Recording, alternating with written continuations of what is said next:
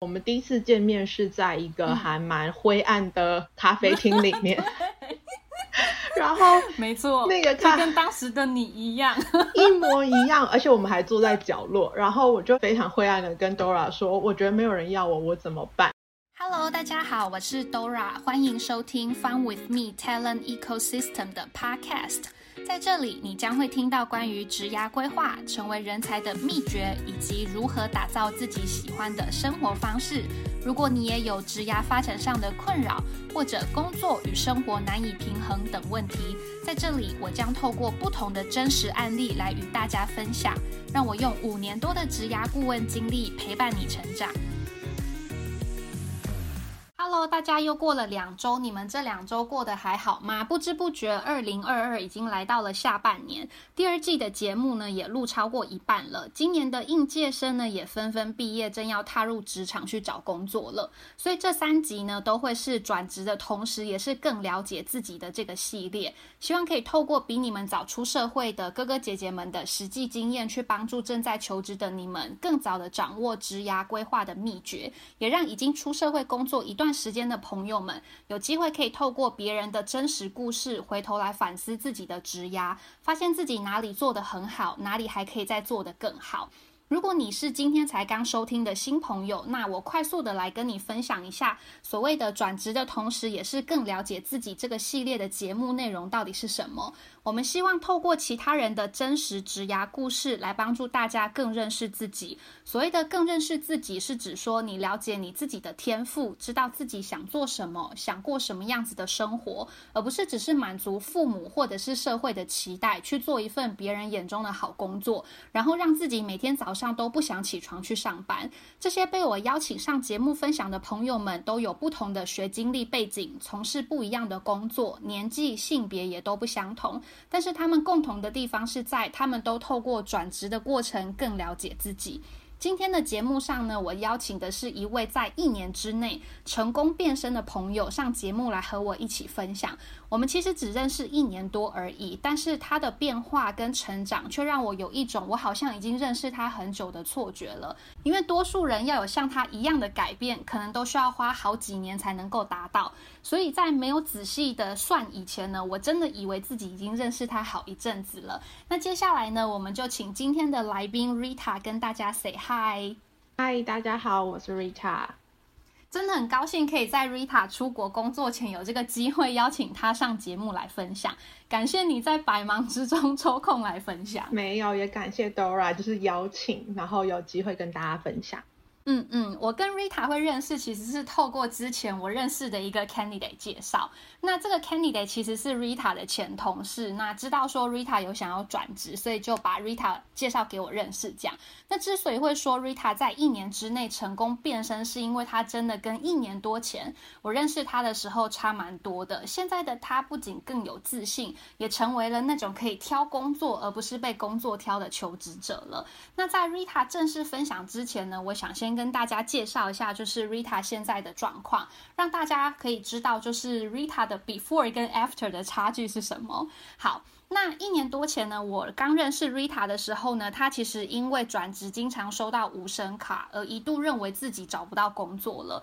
可是，一年多后的今天，她在没有相关的市场经验的情况之下，她仍然可以得到海外工作的机会。如果说大家有比较多的概念，应该会知道，像是工程师啊、设计师啊、产品经理这一类的人才，是国际上比较稀缺的人才，所以也比较容易可以得到出国工作的机会。可是，像行销，啊，业务啊这一类比较吃在地经验跟文化背景的职位，就比较不容易可以得到出国工作的机会。而 Rita 呢，她就是行销类的人才。此外呢，她也是不会讲当地的语言，也没有在地相关的经验。可是她还是一样可以得到这个出国工作的机会。所以如果说你光从就是这个背景条件上面来看，可能会觉得说，哎，好像这样子的状况是很难出国工作的。可是实际上她却做到了。所以今天呢，才特别想要邀请 Rita 来跟我们分享。那第一个部分呢，想要请 Rita 跟我们先分享一下，就是当时你来跟我做这个咨询的一个状况。因为我刚刚其实用一句话很快速的描述你当时的情况嘛，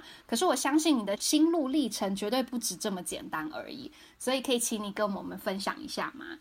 嗯，没问题。呃，其实我想要跟就大家分享的是，我的背景其实是纯文科，就是纯社会科学，不像是有些是商管啊或者财会背景的同学。那后来在英国硕士念的也是艺术相关的领域，所以其实我回台湾以后，第一个第一份工作其实还蛮不错的，就是我理想中的工作，然后做一些国际展这样子。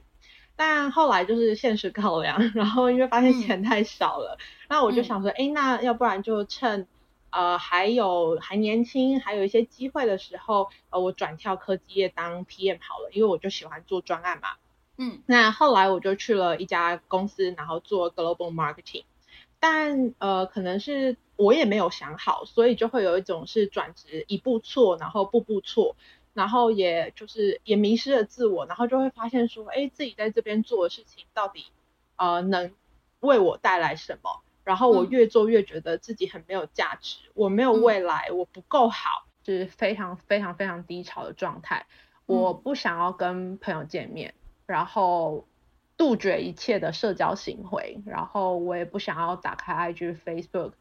家人问我，我会觉得很烦，就是你又不能帮我什么，你要问什么？对，然后再加上觉得说，哎，自己就是一个失败的案例。那状态是说，你连去找朋友倾诉的欲望都没有，然后你不太知道说，嗯，那你到底活着要干嘛？活着好累哦，然后就还需要去到做到咨询，然后重新认识一个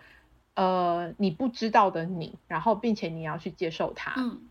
对，那我觉得是最痛苦的事情。那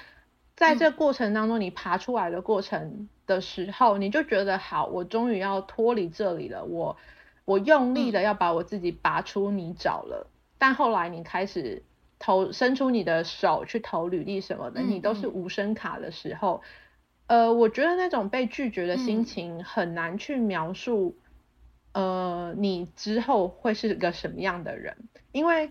你好不容易想要出来了，但你又害怕说，我是不是走两步又掉进下一个洞里面？然后我我今天拔出来走的第一步，走的大走的小是走的对吗？我应该往东往西往南往北，我应该往哪里走？还是我应该跳起来？就是是一个非常非常没有方向的状态。那也不是说今天你去找心灵咨商的书啊，或者是说你今天找了 Dora 或是其他人或师长，或是跟你的朋友聊聊，嗯嗯，这件事情就可以被解决。因为你还是你，然后你想要的或是你有的，还有就是你想未来想要什么样的人，真的是只有你才知道。所以呃，当初就会觉得，哈，我原来不认识自己哦，哈，原来我工作了四年，我什么都没有哦。嗯。那那我哪有时间啊？嗯。我都要我我就年龄焦虑嘛，我就想我都要三十啊，不然嘞，那就算啦，我就这一辈子就这样好了。就会有一种这样子比较负面的心态，那其实也隔了，也好像也蛮长一段时间了吧，有一年左右的时间都是这么一个负面的状态。但就是因为很负面，所以你也没有办法对任何事情有很正向的思考，或者是你会觉得事情是有办法被改变的，因为就没有人要我，我就什么都不行。对，你在前期的时候有跟我分享过，就是你还要去做，就是。嗯，跟心理咨询有关的原因是什么？是工作环境吗？还是什么？呃，我那时候的工作环境会比较是，因为它比较传统的产业。嗯，那呃，在里面呢，就是因为我也是刚转职到一个新的 domain 嘛，那所以对这个 domain，就像我刚刚讲，我完全没有理解说这是什么样的产业、什么样的公司、什么样的发展。嗯，我就觉得哦，global marketing 超帅，我就去了。然后去了以后，因为我不了解，所以我也不知道整个样的运作。那加上就是可能遇到的呃遇到的人事物，可能跟我的频率比较不合。那所以在就是啊情绪波动上面呢也会比较大。我那时候一个部门假设啦，这个部门才二十个人吧，我好像到职两年。走了二十几个人这样子，没错，我记得那时候你的动态经常会出现，今天累积几个人离职。没错，因为那时候就觉得哇，好好哦，别人都走了，他们一定是有更美好的未来，我就是烂，我就是废，所以我只能在这种地方，就会有一种比较这样的思考，而不是去思考说，哎，是自己怎么可以变得更好。那这一直都是，就像我刚才说，前面其实困扰了我蛮久，而且在这样的状态下，又会觉得说，呃，别人会说，那你要不要去换工作啊？然后你就会有非常多的借口，就说，我就在这边还没有到两年啊，我怎么换？就没有人要我啊，我也才刚换一个新的 domain，就是我什么都不会。你会有给自己非常非常多的借口，对。对，所以其实当时就是因为其实我我们在旁边看，就是会默默感受到，就是说，对啊，他就是因为当今天我们的状态比较不好的时候，我才会去注意，就是我们部门走了多少人呐，然后呢，就是哦，这个公司这个主管多不好啊什么的。可是如果说我们今天是嗯比较把我们的 focus 摆在我有一个很明确可以努力的一个目标，那我就是往这个方向前进。其实我根本不太会去留意到，对我们公司现在有多烂，烂到多烂的这个状。状况，这也是我觉得在就是在这一年多以内，我觉得你一个很明显的变化，就是你开始更多的是 focus 在你自己。没错，我后来就想说，哎，那不行，这样子，那我去就是换工作好了。那我在换工作的当时，就是哎，就是真的是随便乱投，因为我只是想要就是逃离当时的氛围，然后只要能换就好，我换了一切就会好了。所以我那时候在找朵拉之前。我其实投了像化妆品产业，我还投了呃区块链，然后物流，还有呃软体、半导体，甚至我还投了 Hunter 这类的东西。哦，真的。然后我就想说，反正有就好，而且呃趁我也还就是二十几岁，二十六、二七吧，有人如果还愿意教我，我就就 OK 了。然后，但是我就会发现，哎，怎么大家都没有人要理我，或者是说，其实我进到第二关。呃，第三关的时候，我发现我很多东西我都不懂，就是不知道他们在讲什么。那甚至什么 conversion rate 啊、ROAS 啊、OI 啊，哎，这些都不是我在前面两份工作里面有碰触过的细节跟东西。那后来就，然后就越来越焦虑，然后也开始有一些年龄上的焦虑，就是你知道啊，快要三十了怎么办？我还没有找到一个自己的定位点。那我也非常在乎，就是别人眼中的我是不是一个很成功的人。那那时候我就觉得，成功的人就应该要去 Google 工作，就应该在 Microsoft、在 Facebook 或是在 Amazon，那这才是成功的人。然后我就说，我想要成为那样的人啊，诶，但是我上不去，诶，那我也不知道为什么，那就是我不够好吧？对，所以就是会非常非常的焦虑。然后后来就是透过就是很不错的前同事帮我引荐 Dora，那我才跟 Dora 有了第一次的见面，这样。嗯，了解。那想问，就是说，在我们这个咨询的过程当中，就是你怎么样确定你的目标的？呃，其实我当时印象非常深刻。我们第一次见面是在一个还蛮灰暗的咖啡厅里 面，然后没错，那个就跟当时的你一样，一模一样，而且我们还坐在角落，然后我就 是。非常灰暗的一个人，我记得好像是三月吧，然后外面又下着雨，然后咖啡厅很灰暗，然后我又是一个非常灰暗的，跟 Dora 说，我觉得没有人要我，我怎么办？嗯，然后，但是其实 Dora 就在引导我去阐述一些，因为有些事前的功课，然后去写一些你觉得你的优点啊，你的缺点是什么，你想要什么样的生活，你觉得你是一个什么样的人？那还有就是说，哎，你有没有什么 hard skill 啊，soft skill 这样子？其实我写完以后才发现，哎，我根本不认识我自己。我在写的过程当中，我是没有办法很诚实的面对自己是个什么样的人。我又把有点再把它写成像 LinkedIn 或是 CV 这样，我想要打造一个很不错的认识自己的这一张纸。但像写剧本一样，是不是？啊，没错，就是要还有就是前后逻辑，然后什么。然后我记得最后一题印象非常深刻，是你的 role model 是谁？但我真的想不出来我的 role model 是谁。我只好上网随便找了一个我觉得是一个成功的人士，然后呃，原来那是上网找的。对，然后是位女性这样子，然后我就觉得说，哦，女生，嗯，呃，成功人士 role model 就应该长这样子。但其实那也不是我，所以我觉得当时是朵拉非常犀利的，她也没有在管我，就是能不能心里有没有承受这些事情。他就非常犀利的点出我的个性，他说：“哎，其实你好像就是到处乱跑啊，或是好像对很很 open minded，然后好像出国什么都没有问题。但其实我是非常保守的人，然后我也不够了解自己，然后我甚至就像我刚刚说的，我投了很多奇奇怪怪的产业，但其实我不知道这个产业是在做什么，然后我也不知道这产业里面有什么职位，然后他是在呃有未来有什么样的发展。那这时候我们就第一个课题，我记得蛮清楚，叫做 Candy Plan，就是说我可能先要去找到我想要吃什么样的糖果，然后这个糖果就是什么样的 domain。那因为我之前的 domain 就是第一个是先在艺术圈嘛，然后第二个又是在一个比较传统的科技业，那第三个我居然想要去的 maybe 是化妆品或半导体，但其实我一直在转换 domain 的过程当中是一个不连贯的，是嗯呃后来的话有指数说，哎其实我这样是没有一个延续或累积，没有办法生根的，所以变成是说我们回到最一开始，先了解我是谁，然后我喜欢的是什么。再从我喜欢里面的事情去发现我喜欢什么样的产业，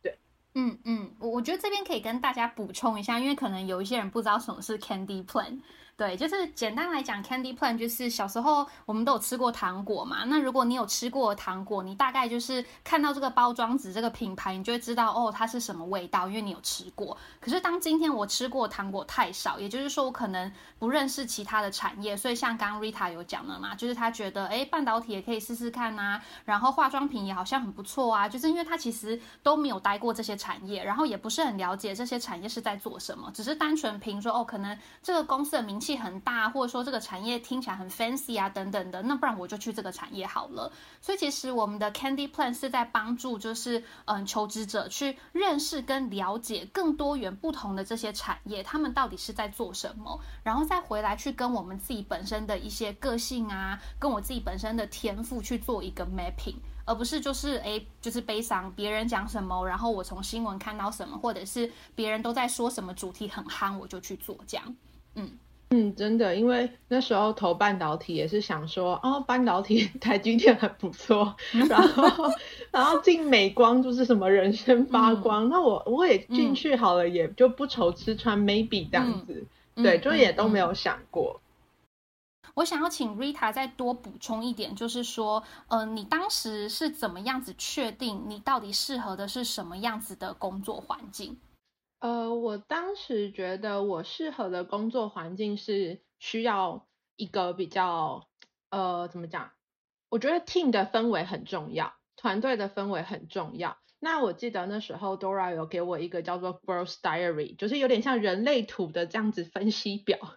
然后呢，他就有写说，哎，我 suitable 的东西是什么？比方说，一个是很不错的 line manager，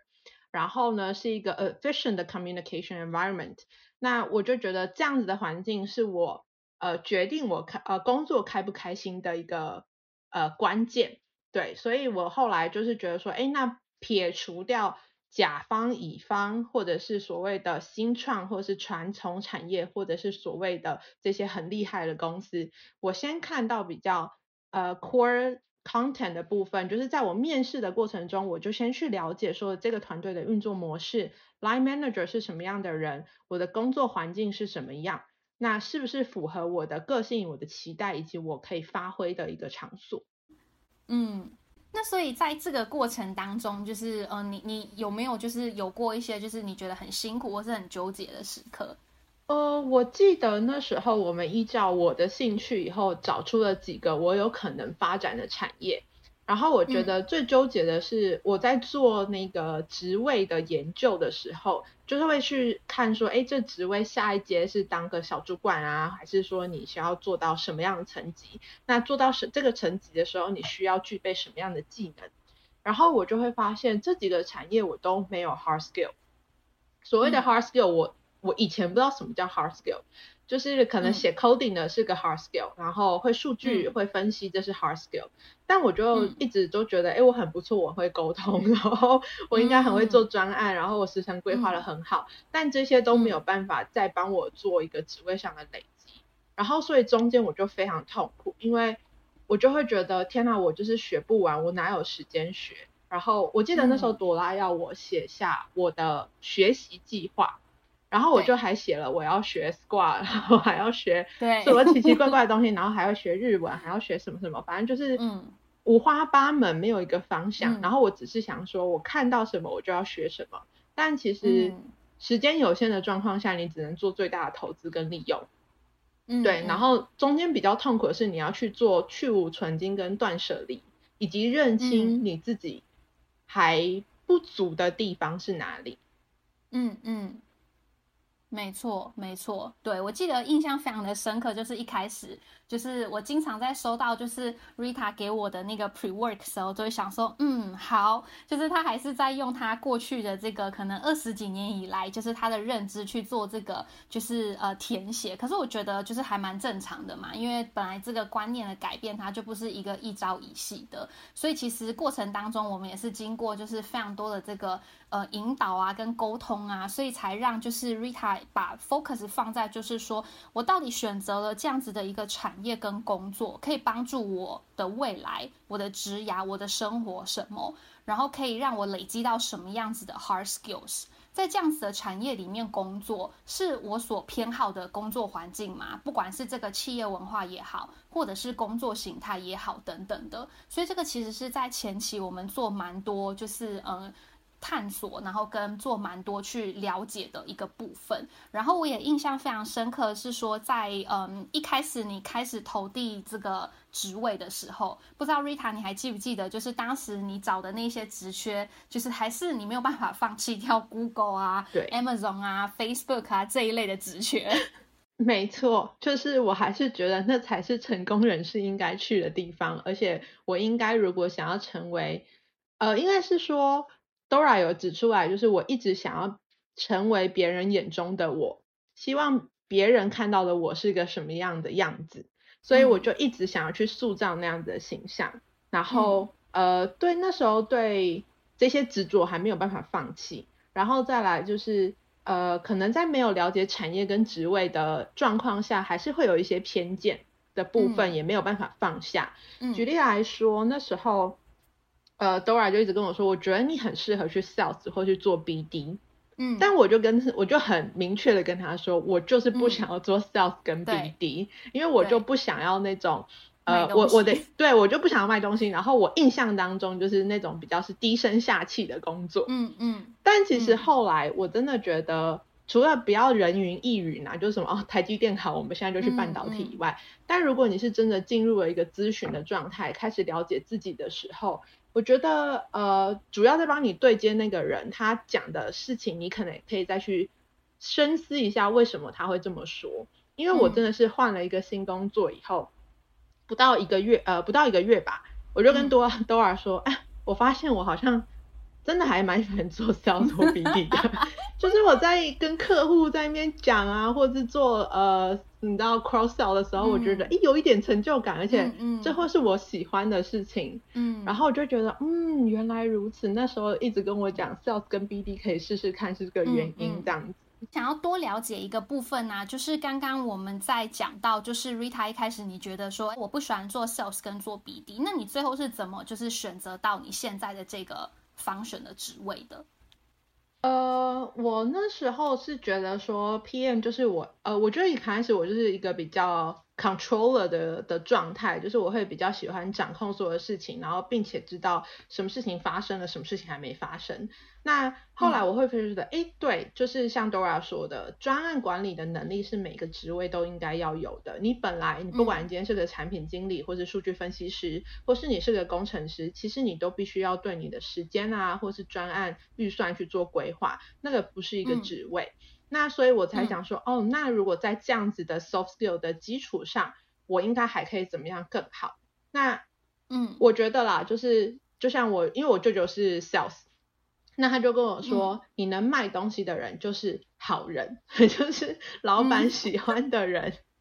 嗯，对。但是我会觉得说，哎，那那也不是我想要，就是真正卖一些我不认同啊，或是我根本不是那么熟，但我仅凭我一张嘴就随便乱来的。的一个职位，所以我觉得那时候我做 CS 的时候，我会觉得确实我今天在帮客户过顾一整个就所谓的专案时程或是所谓的行销规划，但我也可以在这中间里面提出建议，或者是说帮助他更好，因为帮助一个人更好是我喜欢做的事情，所以在结合我自己喜欢做的事情，然后以及我有的能力的时候，我就觉得哎，看到成果是一个非常有成就感的事。所以我才会当时转到就是 CS 的部分。嗯嗯嗯，我现在看到就是我当时写给你的那一张很像人类图之类的东西，我在就是你适合的这个职位的这个地方就有写到，哎，就是你可以。很嗯，看到你对客户或者是你对呃你跟你沟通的这个对象产生一些好的正面的这些影响，然后以及就是你很愿意的去协助他们。对我现在看到这个部分，觉得嗯好，好像就是事后回过头来看还蛮准的这样子。对，没错，就是当时我就是喜欢从头到尾做一个专案，那其实，在过程当中非常非常的累，然后。到处被人家冲康啊，或者是就是开天窗，但其实只要到结果，结果是好的，然后对方很感激的跟你讲，哦，thank you so much，我就可以了耶，我就释怀了，我就觉得哦，一切都是非常有值得，非常就是 OK 的。那所以我觉得这样子的成就感的来源，是我后来在挑工作的时候，我比较注重的一个事情。嗯。没错，对，就是我还记得一开始我们在找那些职缺，除了找什么 Google、Facebook 这个职这些职缺以外，就是你记不记得一开始其实你找的职缺也很少，因为有很多工作就是。被你看到，你就觉得说，哦，这可能公司我不认识啊，或者是说这个 JD 写的很鸟啊，看起来不怎么样，好像不是很厉害，所以这些工作其实都被你过滤掉。所以其实我们中间在一开始就是刚开始投递工作的这个时期，也经历过就是一个 down time，就是基本上哎，好像一两周都没有半个人约我面试，因为我怎么投都还是那一些什么 Google、Facebook，所以当时我也就有比较就是嗯严肃的跟 Rita 讲说，就是在现在的这个阶段。因为我们要培养自己的 hard skills，所以我们应该要比较务实的一点去看，说我现在这个阶段可以 apply 的是什么类型的工作。我不知道你还记不记得，就是你上一份工作，其实一开始你不想投递这一间公司。对，因为我那时候呃对新创来讲，就是有一个非常不好的印象，就是扁平式管理，然后或者是说嗯。比较没有纪律。但是因为我比较是一个 organized 的人，所以我就对想象中这样子的环境，我会感到比较害怕，就会觉得说，哎，新创不是我要的。然后再来就是甲方跟乙方，我比较喜欢甲方。但这就回到我刚刚讲的 candy plan，就是我都没有吃过这糖果，就仅凭我的想象以及就是别人跟我说，哎，这颗糖吃起来苦苦的，然后我就想说，嗯，那吃起来一定是苦的，那我不要吃。没错，对，所以后来就是那一次，其实我就有比较严肃的跟 Rita 讲说，我们应该要更 open minded 的一点去试试看这些机会。就是有些公司它也许就真的是并不是非常的擅长在经营自己的可能一些品牌形象啊，或者是说它的 JD 可能就是写的比较简短一点，但并不表示就是说我们不会适合这样子的一个工作。对，所以这个其实是在一开始我们在就是嗯投递工作的时候有经历过一个比较就是纠结一点的一个时。起跟就是有经历过这样子的一个状况。我特别想要了解部分是说，因为刚刚有提到嘛，就是 Rita 在这么短的时间当中，就从一个哎，我就是投履历都得到无声卡，然后觉得自己都找不到工作这种比较晦暗的状态，变成是说，我现在有好几个工作可以选，而且还是海外的 offer。那这个中间其实只有短短的一年，你还同时就是从一个没有 hard skills 的人，变成是竟然就是有好几个公司愿意 offer。这个海外的工作机会给你，这个中间你做了哪一些努力呢？呃，我觉得最一开始打醒我的一件事情是 Dora 的 PowerPoint 的 第一页第一句话，什么？需要比想要更重要，就是他再次一下提醒我，就是你需要什么会比你想要什么会更重要。所以前期我那么纠结，我觉得都是因为我想要什么，我想要去 Facebook，我想要去呃 Google。但是其实我需要，就像刚刚讲，我需要的是 hard skill。所以，嗯，在这个比较理性的状态下去分析，说我到底少了什么，以及我要追求的目标是什么的时候，我觉得后来好像是第三个月以后比较豁然开朗了吧。嗯，就是呃，我记得有一场活动是要我们写下一个目标，然后我缺少了什么，然后我。的目标是什么？什么时候要完成？嗯，那其实我在跟 Dora 一开始咨询的时候，我就有说，我想要出国工作，而且我要在三十岁以前出国工作。嗯，但我一直都没有办法往这条路前进，所以我就一直很焦虑，一直觉得说啊，完蛋了，我的人生就毁了这样子。嗯嗯，对。然后再加上我会觉得说，哎，是不是工作一定要待满几年我才能怎么样？嗯，对。所以其实如果是一个比较理性的去规划一个路程的时候，你会发现，即使我现在换了一个新工作，那我在中间就是不管是呃持续的精进自己啊，参加读书会啊。然后或者是像是就是关注产业的动态，或是利用公司的资源学习各种平台，然后累积不同的产业行销方式跟痛点以外呢，嗯，其实我觉得要时刻提醒自己，自己还在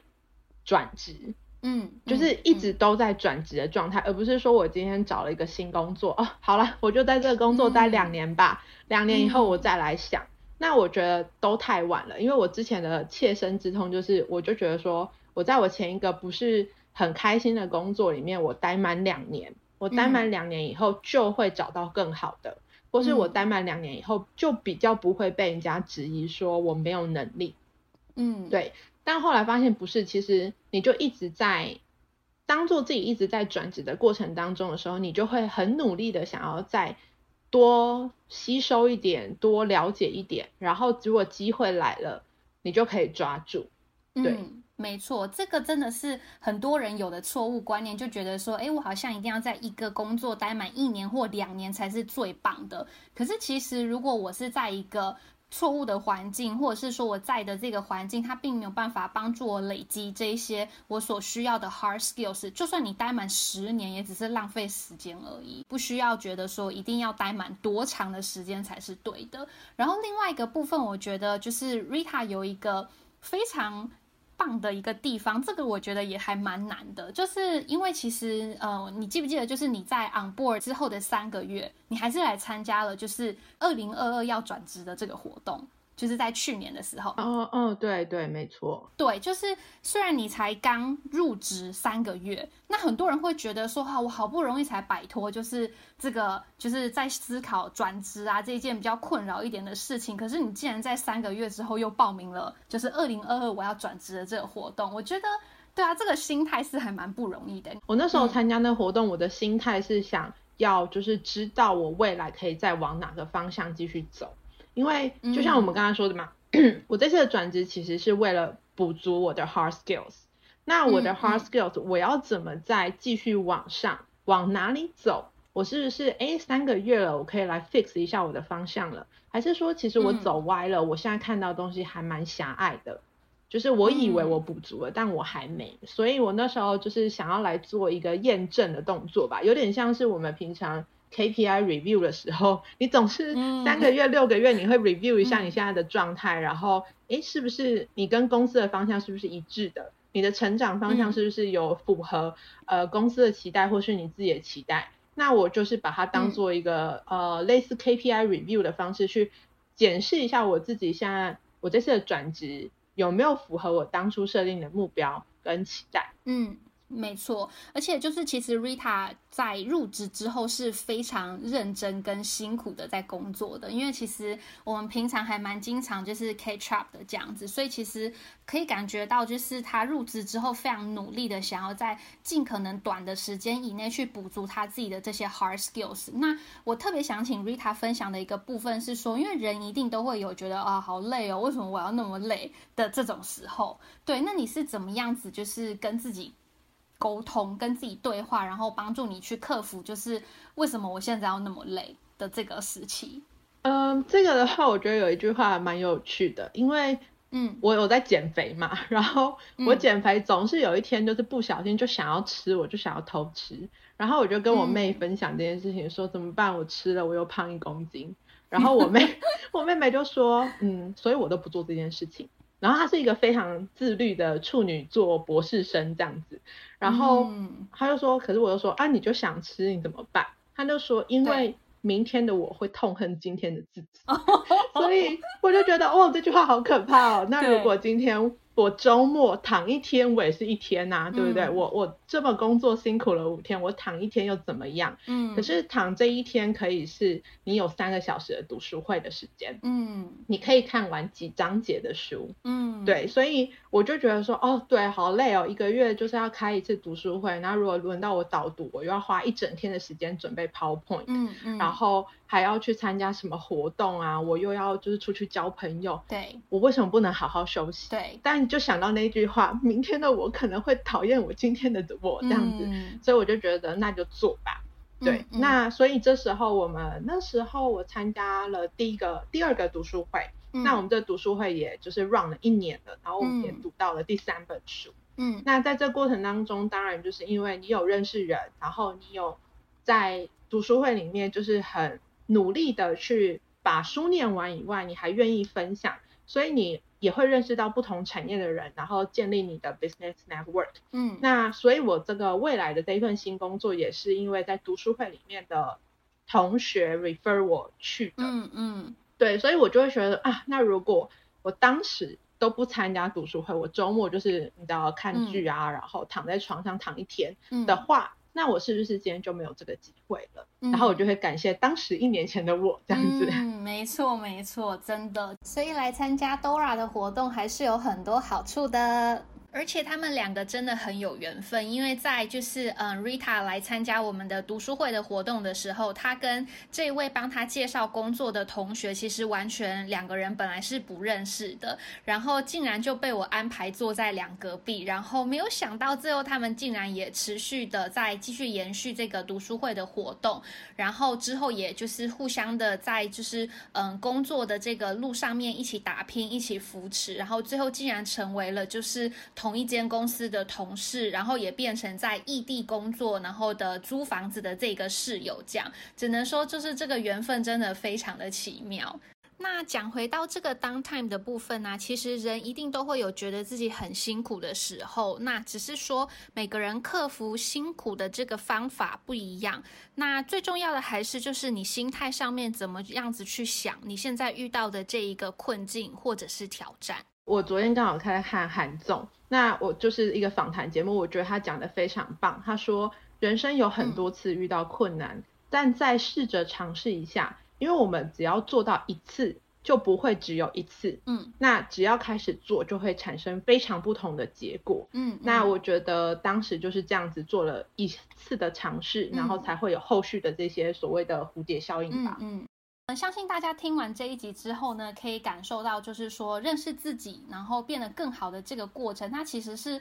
会有辛苦的，就是你必须要克服你自己心里面的一些小恶魔，或者是说你很想要就是休息的这样子的一个时间，那也需要我们有很强大的意志力，坚持的继续做下去。然后更重要的是，它其实是需要我们先去相信这件事情。并不是因为我只要一努力，明天就可以立刻获得我想要的成果，所以我才相信，就是说，哦，努力这件事情是会有回报的，而是因为我先相信我努力之后可以为我带来美好的成果，所以我坚持继续的努力，最后我才能收获这一些美好。所以如果说现在正在收听这一节的你，不管说就是你现在的能力状态是不是你最想要、你最好的样子，或者是说你现在的工作，它可能并不是于你现在最想要的，这些其实都没有关系，因为只要你从今天开始努力，然后去改变，你就也有机会可以像 Rita 一样，在短短的一年之内就可以看到自己一个很巨大的成长，跟收获更好的自己。那以上呢就是今天这一集的节目内容了，希望对大家都有帮助。下一集呢，我们会继续分享 Rita 转职后半段的故事，包含面试准备、薪水以及长远的职涯思考。如果你喜欢我们的内容，记得五星好评，并且留言告诉我们，让这些愿意上节目分享的朋友们也可以感受到自己对你们的帮助。那我们就下一次节目再见喽，大家拜拜拜拜。